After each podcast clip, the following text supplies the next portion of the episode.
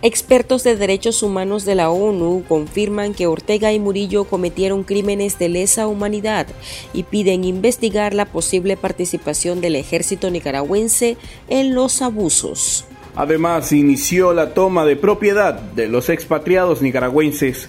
Afectados y abogados califican la medida de ilegal y un robo descarado. Y en otras noticias, la popular plataforma TikTok podría prohibirse en varios países. Les traemos los detalles. Bienvenidos al podcast ahora de Artículo 66.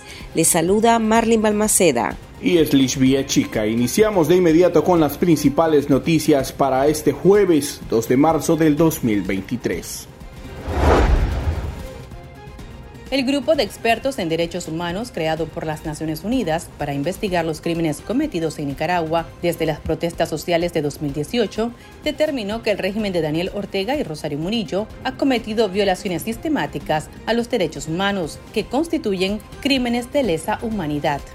Los expertos independientes presentaron su informe este jueves ante el Consejo de Derechos Humanos de la ONU, tras varios meses de investigación. Los abusos identificados incluyen ejecuciones extrajudiciales, detenciones arbitrarias, tortura, incluida la violación sexual, privación arbitraria de la nacionalidad y del derecho a permanecer en el propio país y persecución por motivos políticos. El informe identificó un patrón de ejecuciones extrajudiciales realizadas por agentes de la Policía Nacional y miembros de grupos armados progubernamentales que actuaron de manera conjunta y coordinada durante las protestas que tuvieron lugar entre el 18 de abril y el 23 de septiembre de 2018. El gobierno obstruyó cualquier investigación sobre estas y otras muertes, señalaron los expertos. También identificaron que agentes de la policía y del sistema penitenciario nacional y paramilitares cometieron actos de tortura física y psicológica al detener a opositores. Escuchemos al experto independiente Jan Simon. Libere a todas las personas que, sea, que están privadas de la libertad y que cese la arbitrariedad y especialmente que, que cese la persecución por motivos políticos y que se lleven a cabo investigaciones sobre, eh, transparentes sobre estos, uh, estas violaciones y estos crímenes.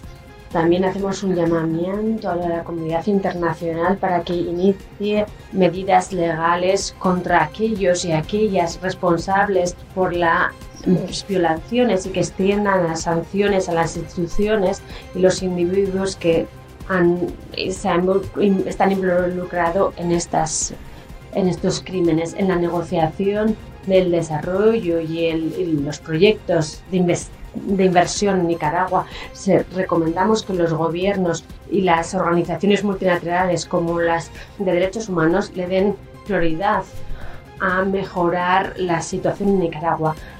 El informe que presentamos completa el mandato que se nos dio o cumple con el mandato que se nos eh, dio y tenemos también las recomendaciones también se hace un llamamiento a la comunidad internacional para que actúen, para que muchas eh, personas, eh, miles de personas que viven en la diáspora y otras personas están pidiendo responsabilidades y justicia. Este llamamiento tiene que oírse y se tienen que tomar medidas por parte del Consejo y de la comunidad internacional. Este llamamiento también tiene que tener consecuencias. Esperamos profundamente que este informe también contribuya a que se evite las violaciones sistemáticas y esa espiral de violaciones y abusos en Nicaragua. Los expertos también señalaron que el nivel de participación del ejército de Nicaragua en los actos de represión de las protestas sociales merecen una investigación adicional. Al ejército la oposición lo tilda de cómplice del régimen de Daniel Ortega y por haber callado frente a los asesinatos de nicaragüenses, esto en el contexto de la crisis sociopolítica, donde se culpa a grupos paramilitares armados por el Frente Sandinista de Liberación Nacional de ser los responsables de los crímenes y se le vincula de participar con la policía y civiles encapuchados en la famosa Operación Limpieza y en especial por las armas de guerra que se emplearon contra los manifestantes. Organizaciones nicaragüenses integrantes de la coalición Nicaragua Lucha, que participaron en el encuentro con el grupo de expertos en Ginebra, afirmaron que las investigaciones realizadas por el equipo denotan rigurosidad y una metodología de investigación que fortalece su fiabilidad. Escuchemos a Juan Carlos Arce, defensor del colectivo de derechos humanos Nicaragua Nunca Más, y a Olga Valle, directora del Observatorio Urnas Abiertas es un informe que conmueve, es un informe que preocupa y es un informe que debe de llamar a la comunidad internacional a la acción. Lo que está pasando en Nicaragua no debe y no puede ser permitido. Es una situación de muchísima gravedad. El grupo de expertos señala además la participación de diferentes estructuras del gobierno, como por ejemplo la Policía Nacional, el Ministerio Público, el Poder Judicial, el Sistema Penitenciario Nacional, el Ministerio de Salud, la Asamblea Nacional, el Ministerio Ministerio de Gobernación. También son mencionados el Instituto de Medicina Legal, el Ministerio eh, de Gobernación, el Consejo Supremo Electoral, COR y otras estructuras del Frente Sandinista como los consejos del Poder Ciudadano, las unidades de victoria electoral, la Juventud Sandinista, los comités de liderazgo sandinista y los sindicatos. Desde Urnas Abiertas nos sumamos a la recomendación hecha por el grupo de expertos que llama a los estados a iniciar acciones legales contra los responsables, así como ampliar sanciones e incluir garantías de derechos humanos respecto a proyectos de cooperación y de inversión en Nicaragua. Inició la confiscación y expropiación de los bienes de los 94 nicaragüenses declarados apátridas por parte del régimen de Nicaragua. La Procuraduría General de la República informó que las personas naturales o jurídicas que se encuentren viviendo o usando las propiedades confiscadas de algunos nicaragüenses desterrados deberán presentarse a las oficinas de este órgano para formalizar su estatus ocupacional.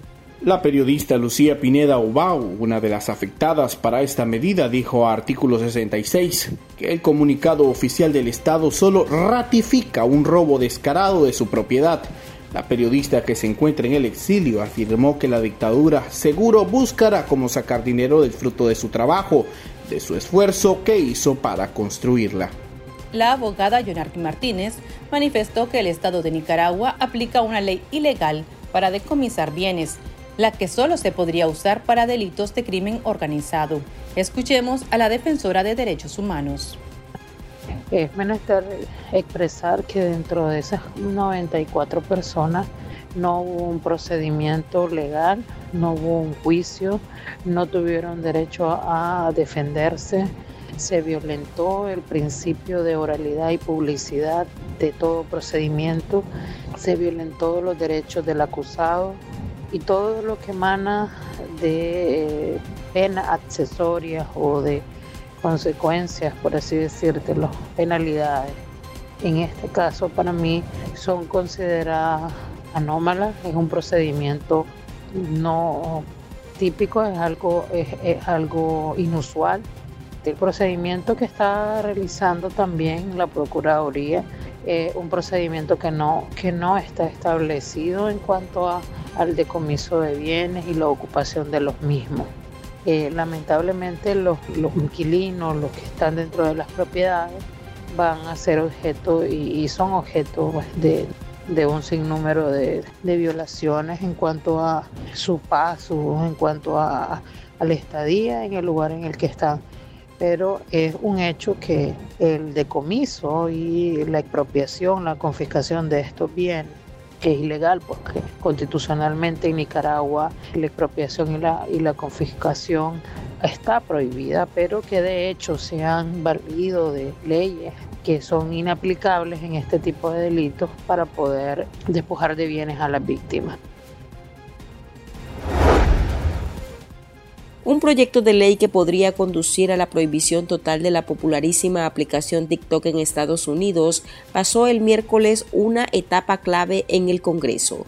El texto presentado por un legislador republicano daría autoridad al presidente Joe Biden para prohibir por completo TikTok, propiedad de la empresa china ByteDance.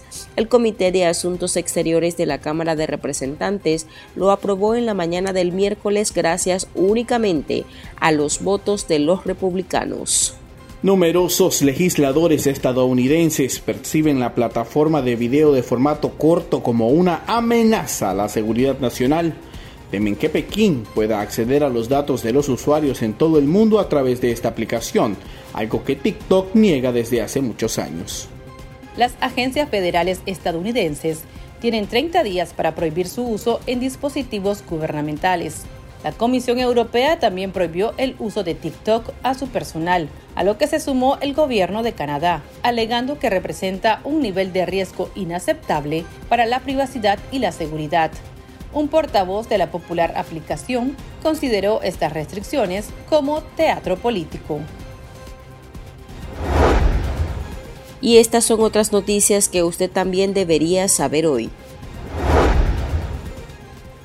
Este jueves se llevó a cabo una sesión en el Parlamento Europeo de la Delegación para las Relaciones con los Países de Centroamérica, en la que expusieron la crisis sociopolítica de Nicaragua. Los parlamentarios dieron la bienvenida a los excarcelados políticos y expatriados de Nicaragua, Félix Maradiaga y Dora María Telles, quienes participaron de manera virtual. En la sesión, el subdirector para las Américas del Servicio Europeo de Acción Exterior, Ducio Banadini, afirmó que la Unión Europea contempla la posibilidad de ofrecer protección específica a los deportados. Escuchemos sus intervenciones. Estamos todos tramitando permiso de trabajo eh, con dificultades grandes de salud física, salud mental. Hay una parte muy importante de quienes salimos eh, de la cárcel que tiene problemas de insomnio, problemas de ansiedad, angustia, depresión, una situación de preocupación y angustia por su familia dentro de Nicaragua que, eh, si pueden, que no pueden salir eh, legalmente, los niños y las niñas eh, no les dan pasaporte porque sus padres ya no existen en el registro en el registro civil. Cuando fuimos desnacionalizados también nos borraron del registro del registro civil. Es importante entender que el sufrimiento del pueblo de Nicaragua requiere de la solidaridad de todas las instituciones democráticas del mundo y de los actores internacionales al margen de las ideologías y que sí apuestan por un mundo de respeto, por un mundo justo. También estamos activamente mirando las posibilidades de proveer apoyo urgente a los 222 deportados eh, o, algunos de ellos, sobre todo nuestros instrumentos hasta ahora han sido enfocados en, los defensores de derechos humanos, entonces estamos mirando en particular la posibilidad de priorizar los defensores de derechos humanos al interior de este grupo de 222 y de los 94 que ya estaban afuera del país. Al cumplirse 97 años de fundación de la prensa, el colectivo de derechos humanos Nicaragua Nunca Más recordó que, pese a que el diario más antiguo de Nicaragua ha sufrido asalto, confiscación, exilio y destierro, sigue informando al pueblo de Nicaragua, que exige verdad y justicia. Resaltó que la redacción del medio tuvo que salir al exilio tras la voraz persecución del régimen de Daniel Ortega contra varios de sus trabajadores, además del secuestro de algunos directivos. La Organización de Derechos Humanos exigió a su vez la devolución de todos los bienes del medio, así como el cese de la persecución contra el periodismo independiente y la libertad de todas las personas presas políticas. Freddy Lucía Borges Rayo, de 20 años, se convirtió en otra víctima de femicidio en Nicaragua. La mujer fue presuntamente asesinada de un disparo por su pareja, Jorvin Garmendia Barrientos, de 28 años, quien luego de ver inconsciente y gravemente herida a la joven, trató de suicidarse.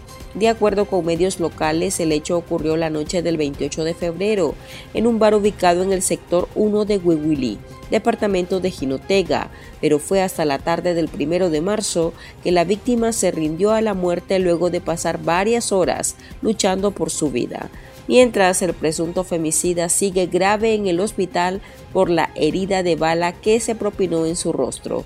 En lo que va del año, al menos 10 mujeres nicaragüenses han sido asesinadas por razones de género.